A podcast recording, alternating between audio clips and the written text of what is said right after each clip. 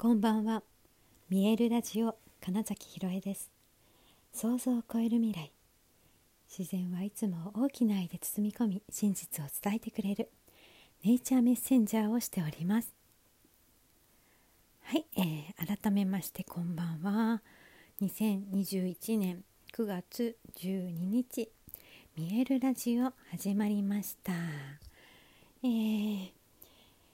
今日はまあね、いつもこのねラジオを一日の終わりに話しているわけですけれども私はこれこのラジオで、えー、今日のこととか今感じてることっていうのを、まあ、アウトプットしているわけですよね。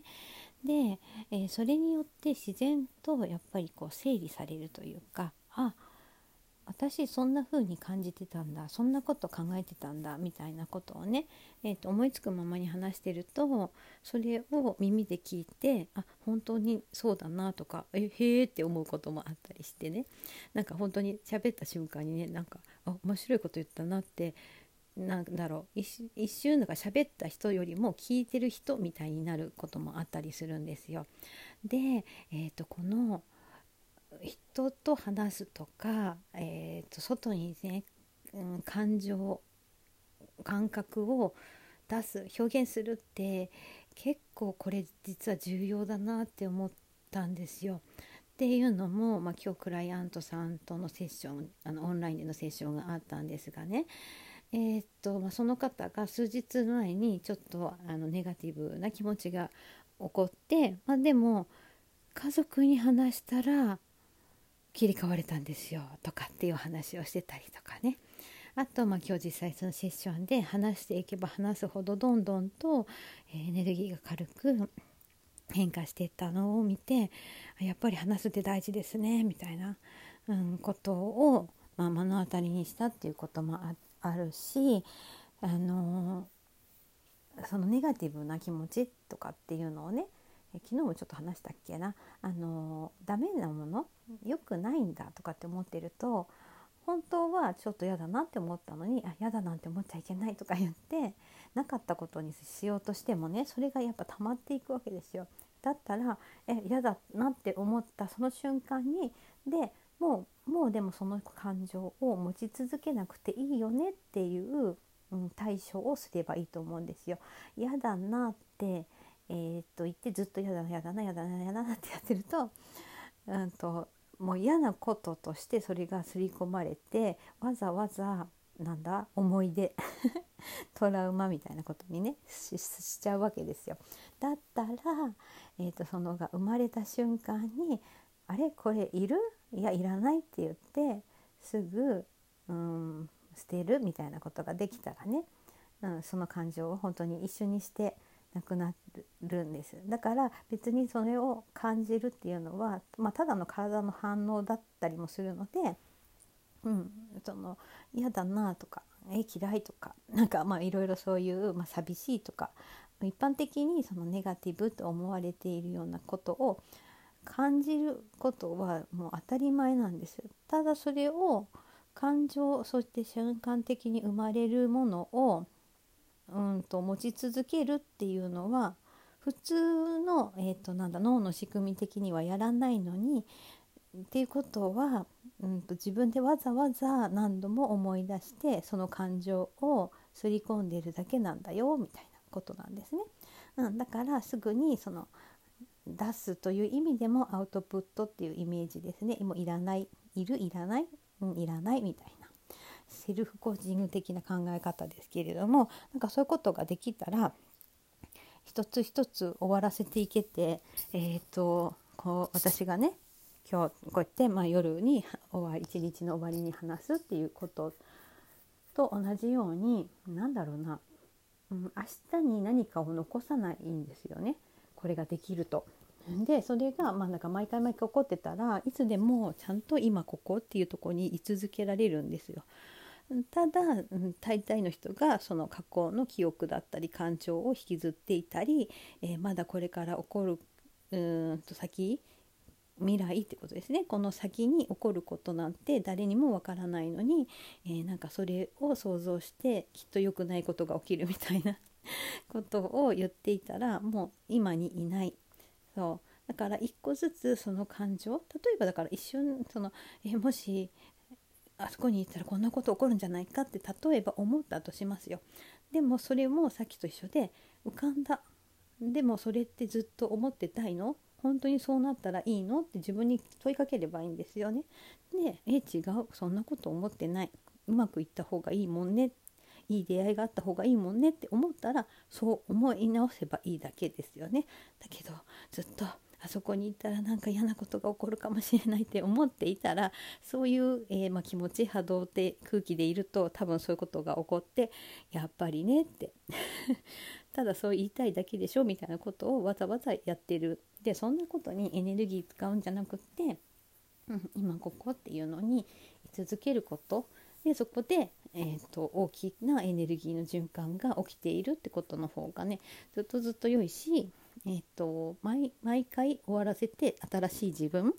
ら少なくともこういうふうな一日の終わりになんかその日の例えばなんかもやっとしたものがもし残ってたらその日のうちに解決する、うん、っていうのがすごく大事じゃないかなって思うんですよ。で、うん、あの私もそれがねだからもう5年前かな。なんか最初に、えーと、コンサルの方にお願いして、まあ、そのマインドセットみたいなことをやってる時にねだいぶそう慣れてで3年前の、えーと新しいコーチの方